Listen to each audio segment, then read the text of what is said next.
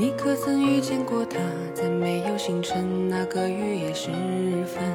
暗红染旧的指甲缱绻着烟丝，缠绵人到枝根。如果你上前搭话，他会勾着唇，有微风的眼神，肩膀端平着优雅，抚摸怀里我的长发，像你这过路人。Hello，大家好，我们又回来啦！我是许久没有出现的小五，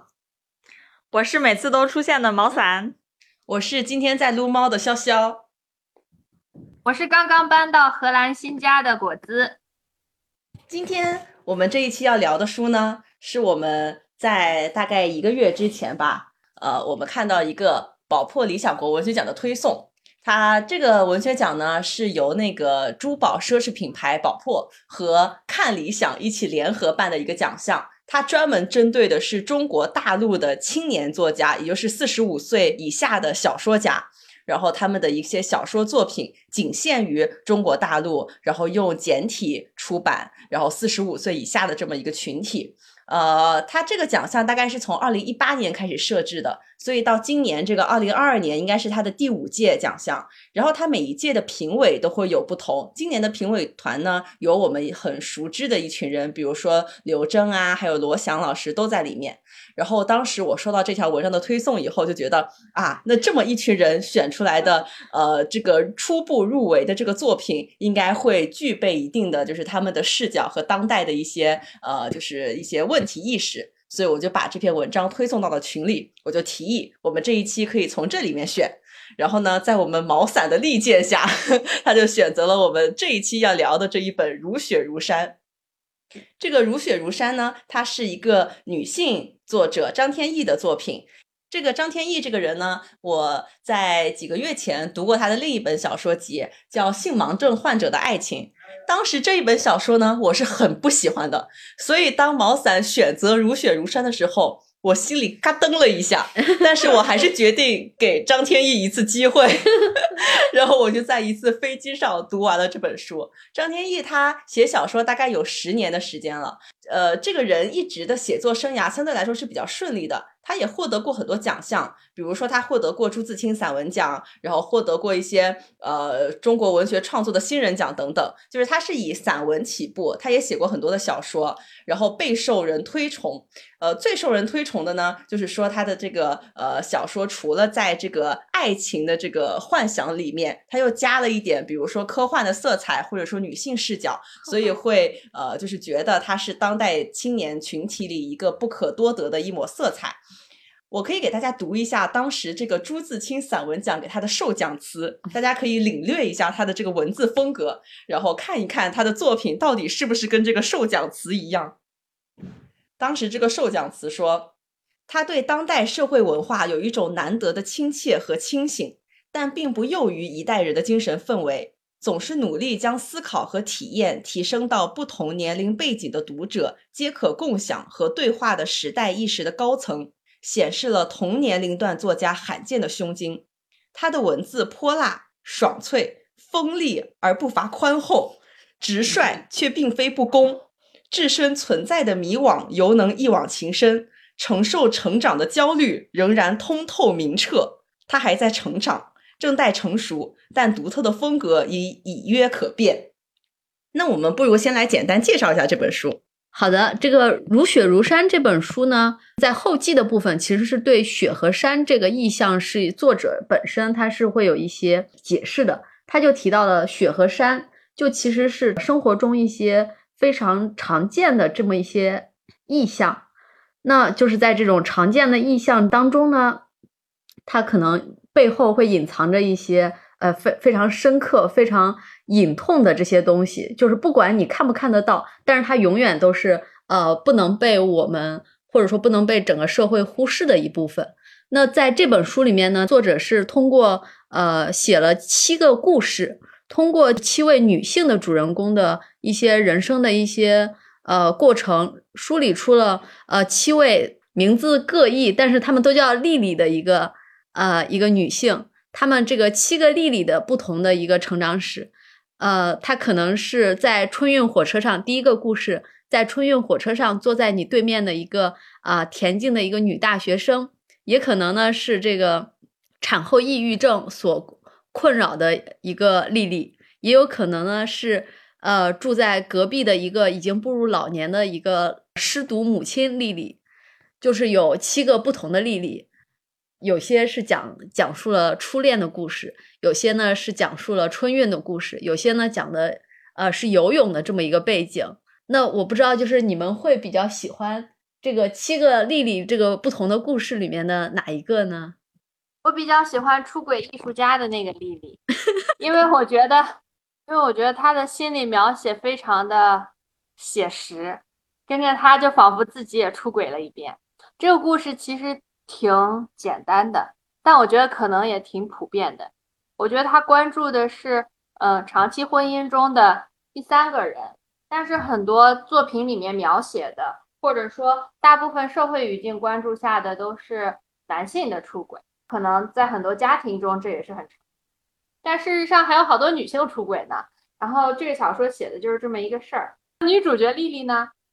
她应该是十来岁的时候就和自己的同学老王在一起了，然后十来年他们就非常非常熟悉，熟悉到连每次。性生活的姿势都是一样的，一种熟悉和无聊的感觉。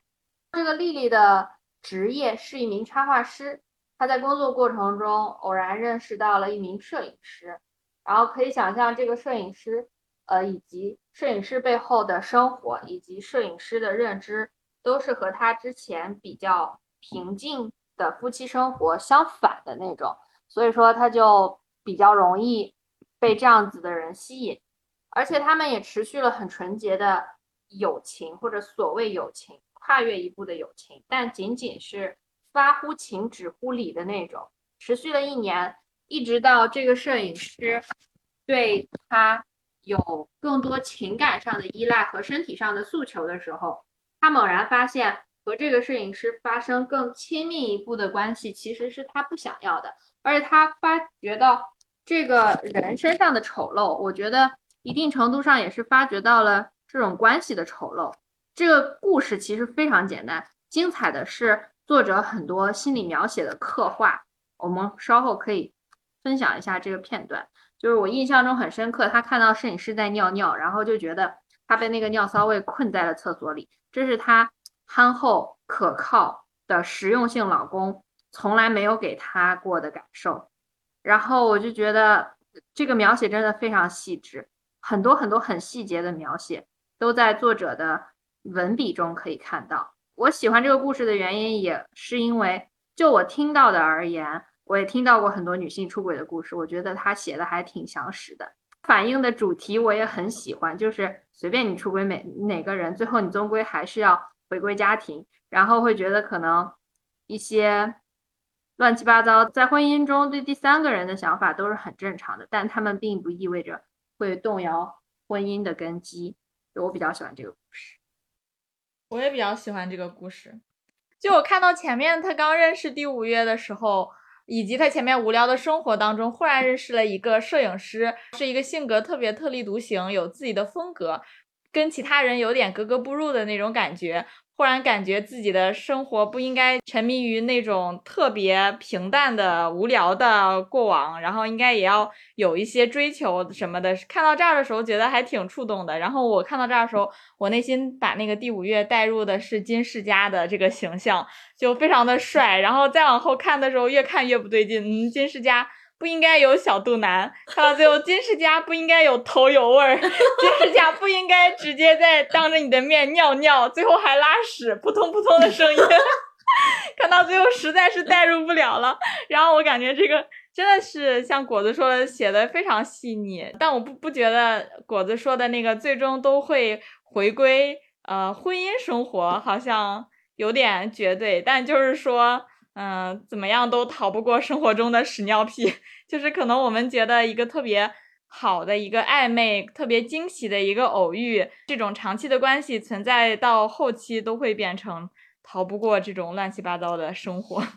我觉得不是说一定会回归生活，我觉得是回归琐碎和庸常，回归屁屎尿。如果没有办法接受一个人的屁屎尿，那就还是让他保留在比较美好的暧昧阶段，不要到那个生活本身去。生活本身就是屁屎尿。我也挺喜欢这篇的，因为我觉得这种心态很真实。就是我记得我一开始谈恋爱的时候，我其实也有这种心态，就是呃，比如说在我上厕所或者是在我怎么样子，我会留意，哎，我的声音会不会很大，然后或者是就是我的这个是不是不应该在，比如说这个这个鼻子痒的时候啊，应该用纸巾而不应该用手，就是我会特别留意自己的形象。我觉得在初步的这个暧昧阶段，或者说在恋爱初期，大家都是这样的一个心态。会很想给对方留下自己最完美的形态，然后也会很注重对方的这些东西。然后，但是可能，比如说，真的到了一个日常生活的这样一个节奏中的时候，这些其实才会不重要。然后，我就觉得这个丽丽她其实。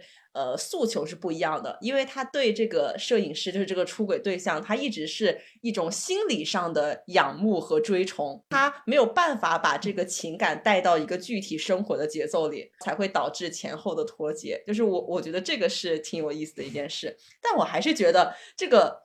转折有点突兀，这个摄影师人物的刻画到后期粗俗的有点迅速，有点太脱节了。我觉得这个摄影师应该既有自己摄影啊、审美啊、呃高尚品味的一方面，也有日常生活中比较粗俗的一方面，才是我觉得一个丰满的人物形象。然后我觉得他后期有点太过于粗俗了，而且很油腻。刚刚我听大家分享这个之后呢，突然开了一个脑洞啊！你们不觉得这个丽丽她对那个第五月就非常像是？像是对 idol 的一种感情。我刚刚就想说这个，就是潇潇说那个第五月的这个不够饱满，形象不够饱满，转变的太突然，我就觉得很饱满啊。因为我看第五月的时候，我一直把它带入那个乐队的乐手啊，或者是就是那个吉他手啊之类的这种形象。然后，然后我觉得第五月跟他们很像的一个点，就是觉得自己跟别人都不一样。然后世俗的那些就是酒桌上面的觥筹交错，他都看不起，他就只做自己喜欢做的事。但是同时他又会忍不住批判那些他认为很俗的东西。但其实他自己本身的行为就是一种俗人，俗人对，而且他非常不可避免的控制不了自己去榨制别人。我觉得这个形象还是比较立体的。从丽丽的视角去写的前半程，丽丽其实也隐隐约约有发现她的这个特质。但是在暧昧的感情刚开始的时候，丽丽是很能够接受的，而且也着重的看到他身上的突出的优点和特点。到了后期，他可能慢慢慢，自从呃听见了他尿尿的声音之后，他身上那些所有的缺点，他都无法的掩盖，一下子都发现了。所以我感觉这个形象是立得住的，只不过是丽丽忽然间一下子看到了他隐藏的那些缺点，并且也正视了他这个人。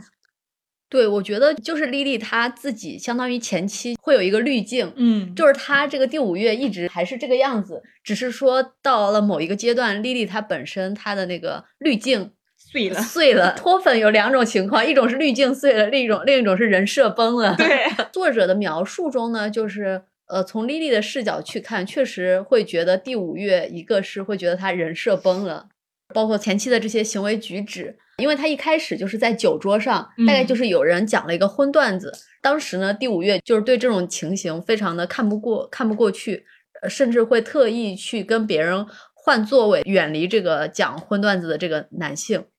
呃，但是后面呢，就是会发现说，第五月他自己也会呃有这种行为。对，所以说实际上也是啊，你说人设崩了也可以，或者通过他的这些行为导致莉莉眼中的第五月的他的这个滤镜就没有了。对对，所以说就像追星一样，Lily 也好，追星的人也好，他喜欢的就是自己内心当中塑造的一种形象，或者是他认为非常浪漫和刺激的一种生活方式。果子前面在介绍纪念日的这一篇呢，让我对另外一篇反倒是有了一些不太一样的视角去切入啊。最后一篇是拜年。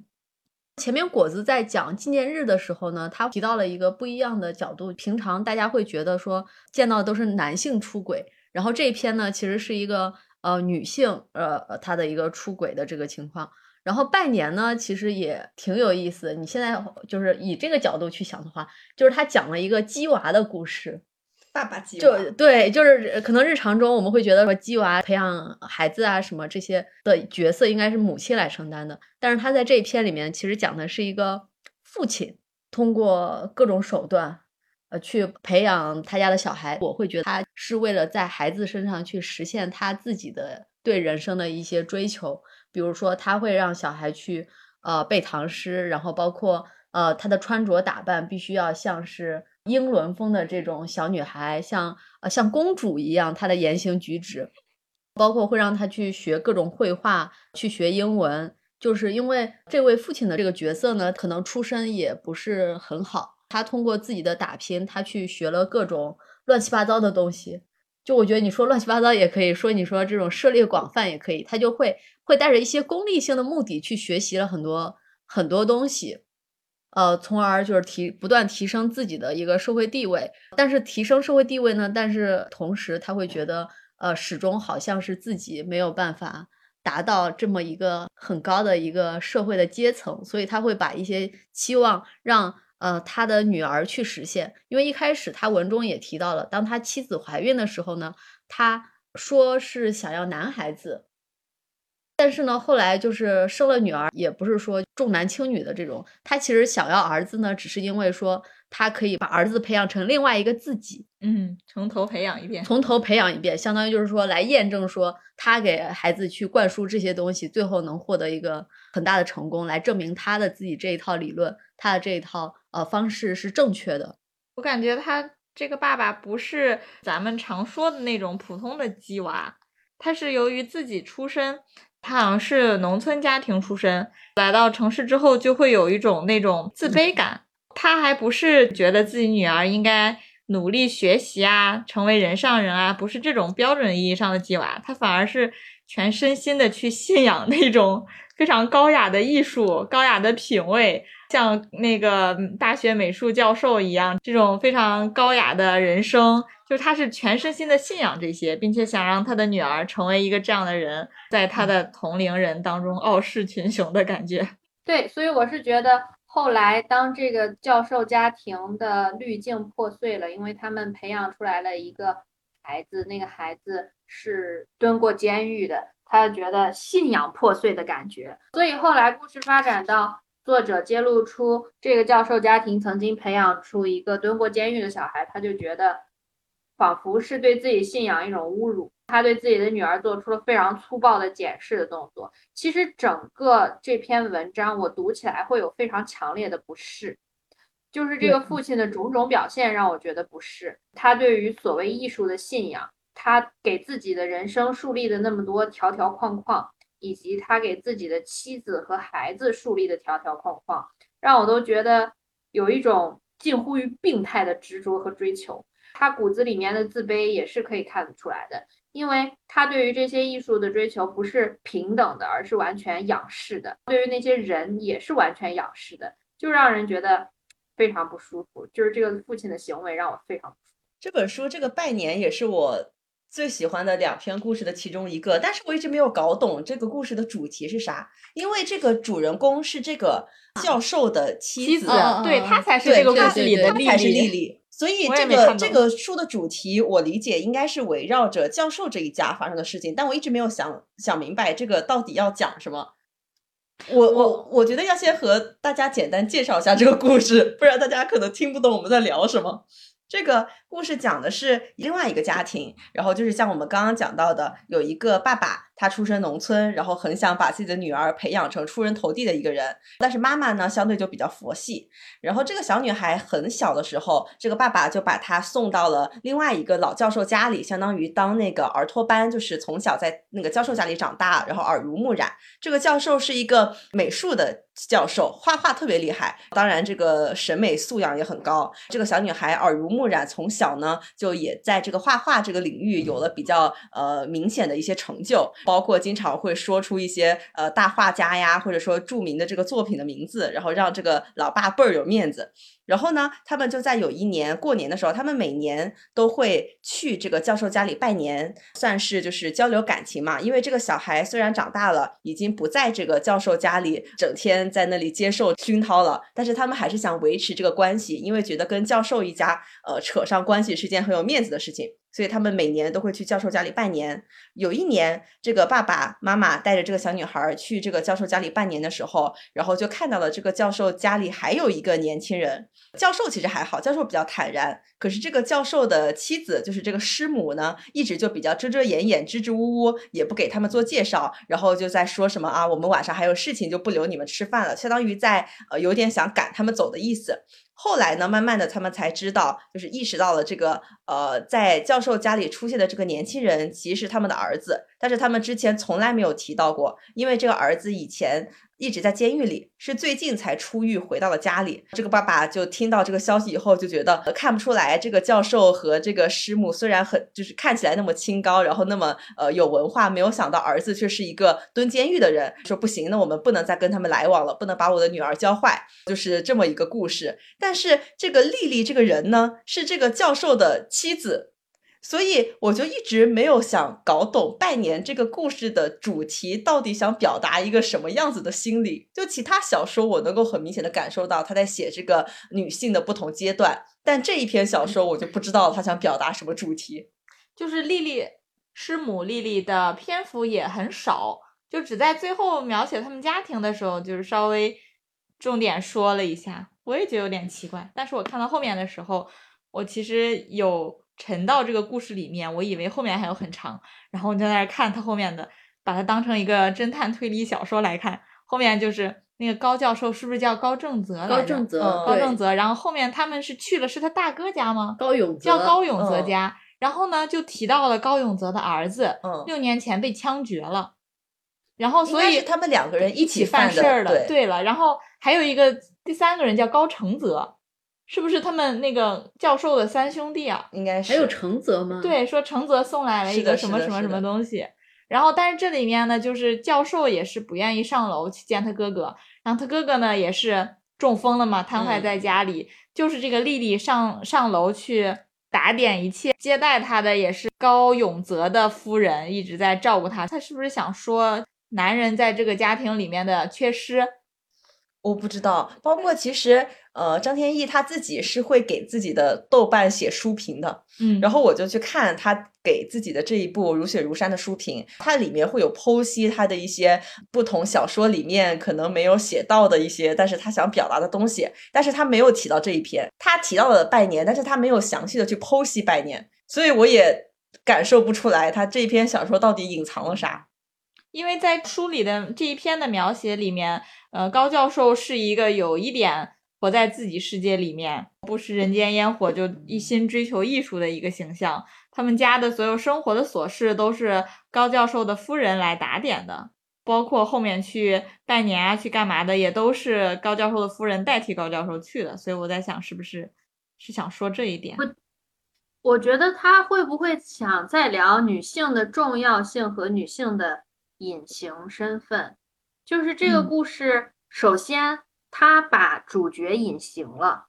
就是主角其实是师母，但是他之前写过一句，这个师母连自己的名字都没有，很多人都叫她高师母，只有少数人在外面才会叫她周老师，但其实她是周丽丽本人。然后我觉得这个整个故事都有一种把女性隐形、把主角隐形的这样子的一个意味，包括。这个小说里面，他生了一个女儿，包括他妈妈的角色，还有周老师的角色。其实他们在这个过程中是绝对的主角。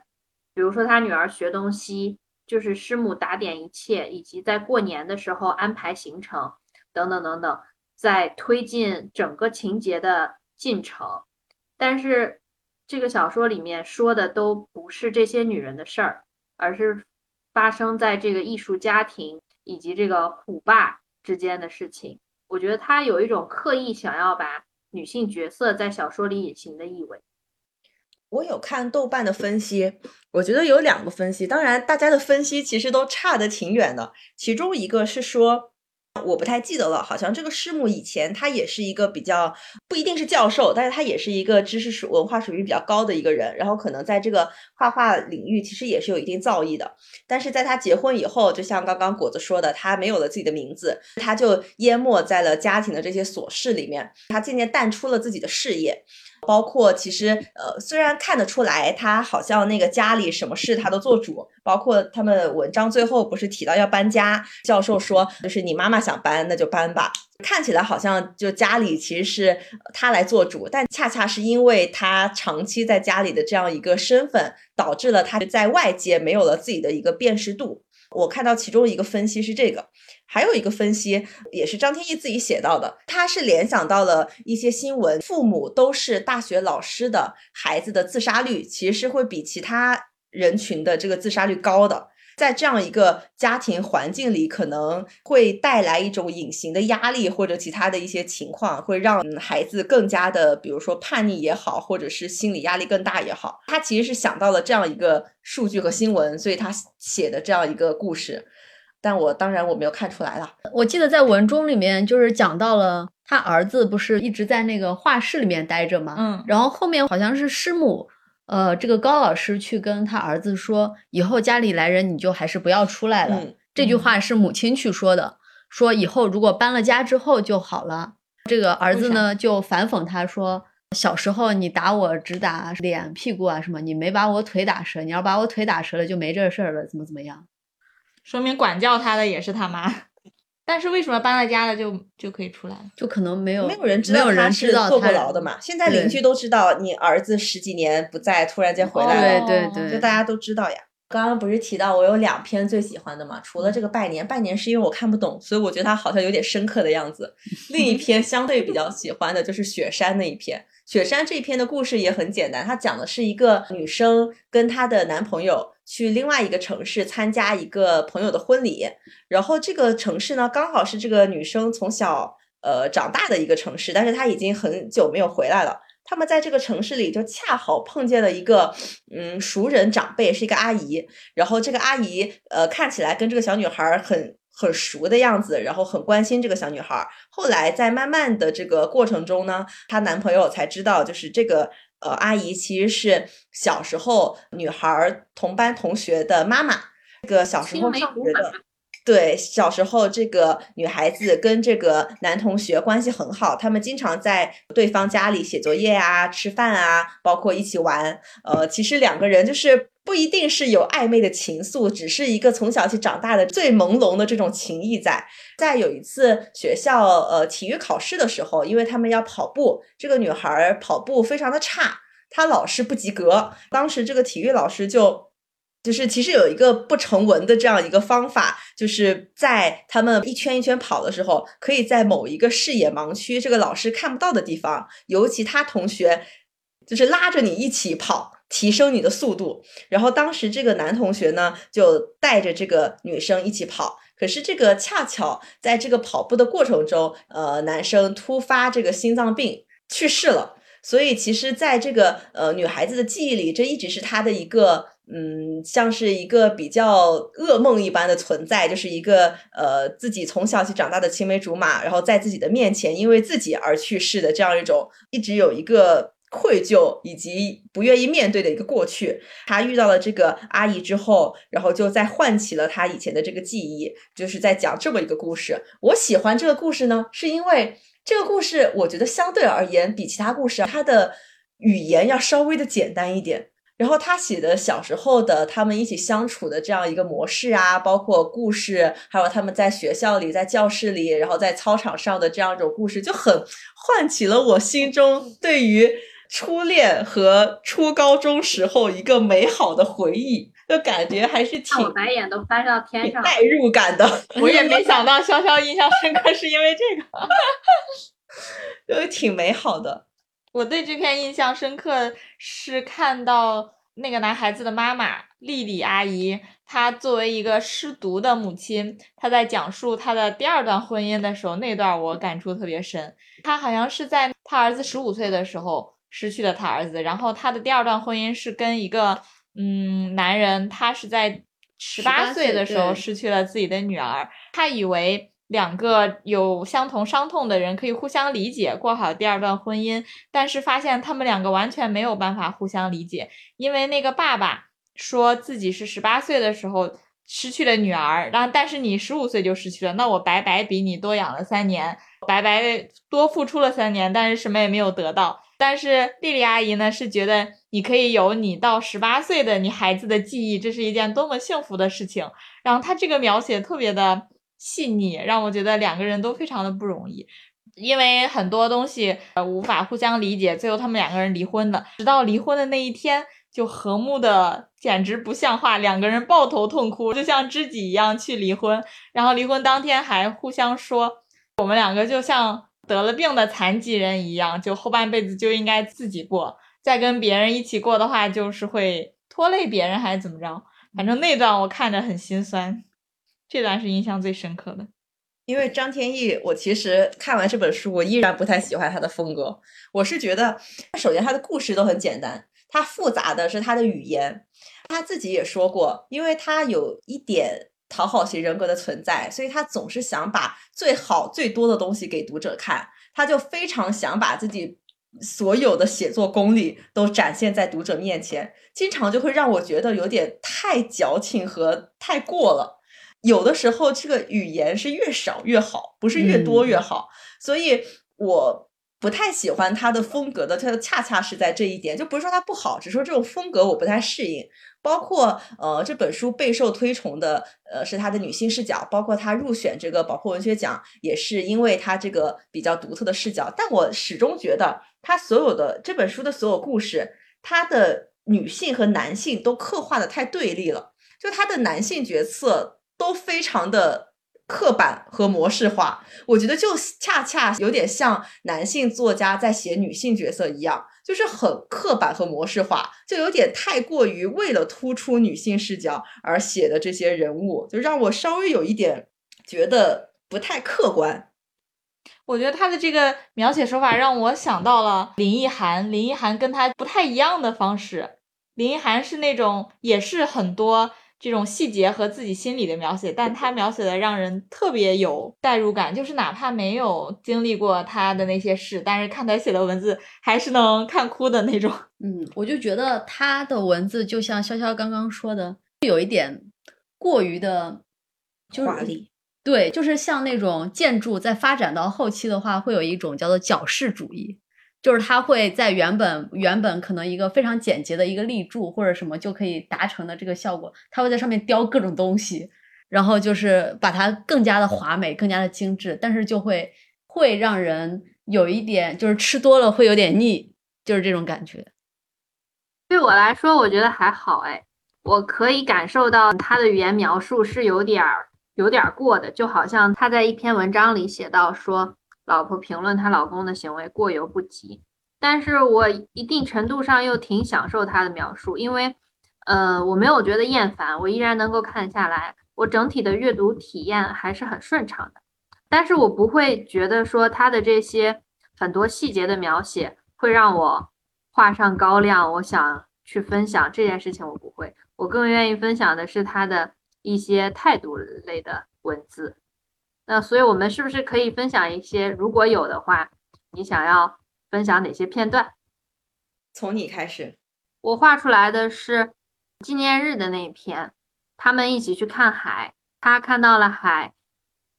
海海风和海浪，像整整一种生活，一种坦荡、开阔、强悍、无所畏惧、容纳一切、藐视一切的生活。他属于那些敢于一世独立的人。他胸中荡漾起一种浩渺的愁绪，他感到羞愧，感到自己配不上他们。比平庸更糟糕的是以平庸为乐。这句话还挺戳动我。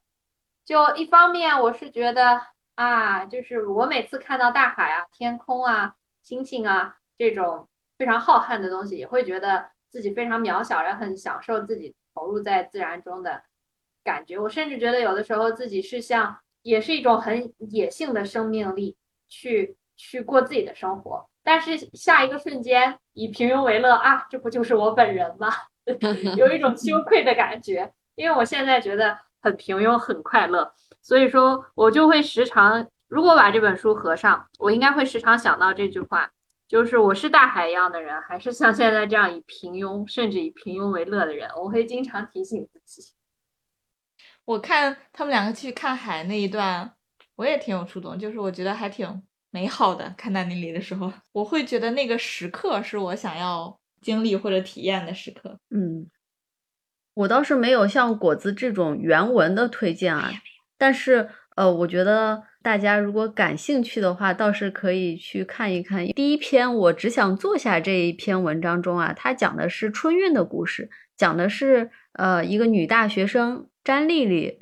他没有买到，他只买到了无座票。在春运的过程中呢，他先是跟同学一起挤在同一个位子上，然后呢，描写了很多春运这种人挤人，包括有些人在打牌，然后有些人呢，他要穿过很长的人群的缝隙当中去打水、泡面之类的。这种情形的话，就非常像我们那种关于绿皮车的这些记忆啊，非常的贴切，就一下子把我就。拉回到了可能十几年前的这个春运的这个场景，我觉得这个描述就是抛开他后面碰到了这个猥琐男的这个呃情节不说的话，我觉得前前面关于他关于春运的这个描述还是非常能够让可能我们这个年龄段的人，或者比我们年纪再更大一些的人，他们回忆起来当年的就是春运啊绿皮车的这种客运的一些场景。我也没有什么。原文想要分享的，你可以讲一讲你看了那个游泳，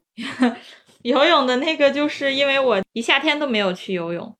就还挺想去的。看了这个这一篇对于游泳池的一些非常细致的描写，然后瞬间想要游泳的心就溢了上来，拦都拦不住。然后我就立刻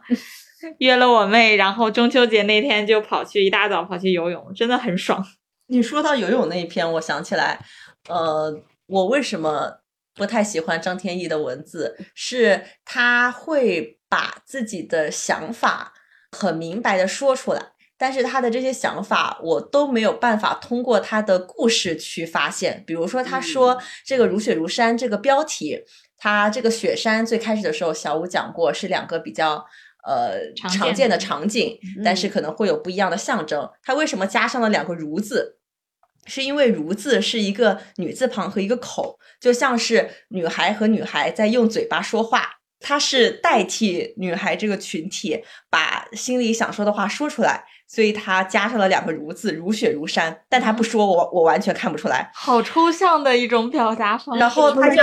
感觉就像是那种多年前的语文阅读题，然后就强行解读，然后他又太硬了吧。然后他又提到了《泳客》这篇文章，毛伞提到他不是讲游泳的嘛？他的背景就发生在一个游泳池里，然后有一个女孩子习惯性的会来这个游泳池游泳，然后办了卡，然后他在这个游泳池里面遇到了另外一个女孩子，讲的就是他们两个女孩子之间的故事。然后呢，他在其他文章中写到，其实这个泳客里面他刻画了两个，呃，这个在这个游泳池前台负责这个登记、签到，还有比如说售票啊这样子的两个人，这两个。女性角色之间呢也是有故事的，但是在他不说的时候，我我完全在故事里面看不出来这两个女性角色之间有交集。他的很多事情他会很明白的告诉读者我是这样想的，但是看不出来。对，我觉得他的写作功力没有渗透到他的文字本身，他没有办法通过人物的细节和这个故事的细节去表达他想表达的东的东西。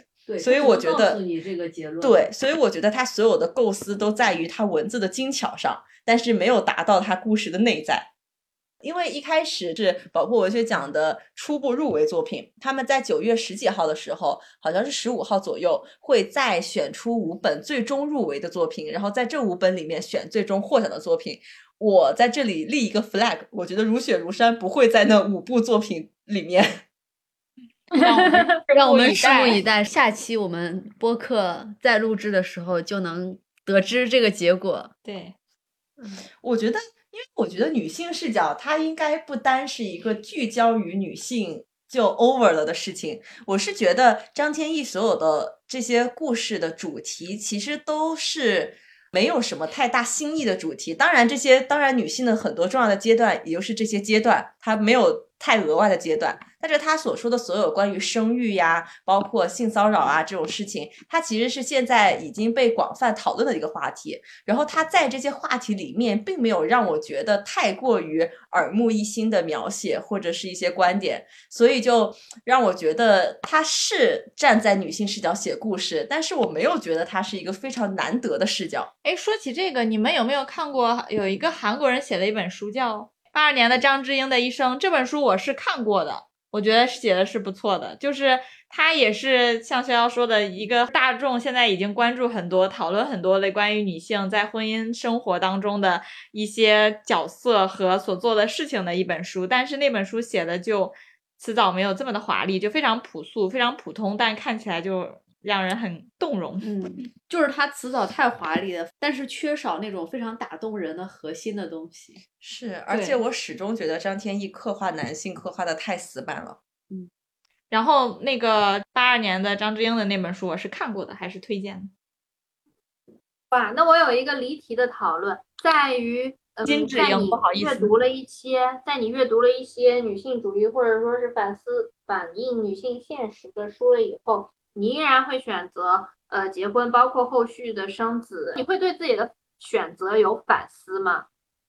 有，我会结婚这个路，我觉得比较对于我来说是一个很自然的事情，因为找到了一个非常合得来，并且可以一起生活的人，其实很不容易。而且这个人不管是男性还是女性嘛，你都会想要有跟他一起生活的冲动。那么，但是传统的婚姻和生孩子这条路给女性带来的一些额外的压力和必须要做的事情，就想要在这些事情上面去避免。把自己逼入到一个很无助，然后很需要付出很多的一个境地。我我是觉得这种观点的重点在于理解，而不在于转变。就是我我觉得没有必要去强求别人转变成，因为不会有人真正的理解男性或者女性的。因为我不是一个男人，所以我怎么也没有办法理解一个男人。同样，如果一个男人他以一个男人的身份，他也始终没有办法完全的理解一个。女生的心理，所以我觉得没有必要去强求对方完全转变自己的观念。但是我觉得重点是要理解，就是你要理解这个群体他面临的一些困境，或者说他面临的一些挑战、客观的一些局限，然后他应该承担的压力和应该面临的一些情况，你会为此真正的去理解，然后去做出一些行动，比如说去支持也好，去共度难关、共承担责任也好。我没有觉得结婚或者生孩子是一个。很好或者很不好的事情，我是觉得重点就是在于是不是能有一个人这么理解你，跟你一起去承担，包括你自己是不是愿意去面对。就是我觉得你只要不是被逼的，你只要是站在你自己的立场上去做出这个决定就好了。我尊重那些呃不结婚不生孩子的人，但是我也不会因为这个去改变我自己的一些选择。果子呢，可以讨论一下你的想法。我还挺简单的，我只是觉得。嗯，随着经历的增加和年龄的增加，嗯，婚育对我来说不是必选题，或者说最好是那种最好是一个避避开的选项。这样子的话，我觉得生活对我来说会非常简单和非常安全。简单就不用解释了，就是我觉得没有男人，这个世界变得非常简单。照顾自己，从自己的生活中得到快乐和满足是一件。比较简单的事情，因为怎么样来说，有第二个人的话，可以得到的快乐肯定是毫无疑问的，但是要付出的代价也是非常明确的。孩子的话，这对我来说应该就是一个必不做的题，因为本身它就有风险，而且它的它作为一个承诺周期实在是太长了。在我还没有想清楚很多事情，包括自己，包括自己和世界的关系的时候。我觉得我很难去做出这样子的一个成。在这个过程中，所谓女性主义对我的影响有什么呢？大概就是会更加坚定我这样子的选择。那我们今天就聊到这儿吧。关于下一期选什么，我们后面可以慢慢讨论。希望这期播客剪出来以后，潇潇，哈哈，潇潇还是安全的，作者也不会太生气。对，希望我们这期播客剪出来之前，能够先给我们揭晓一下那个什么奖来着？宝珀文学奖。宝珀文学奖的入围结果。好吧，那今天，那就这样，下次再见，拜拜拜。拜拜拜或许不必确认爱至死方生，这也是种永存。他的指尖残留我余温，够不够暖这一瞬？所以请告诉他，别用追问作答，偏只会延伸出恨。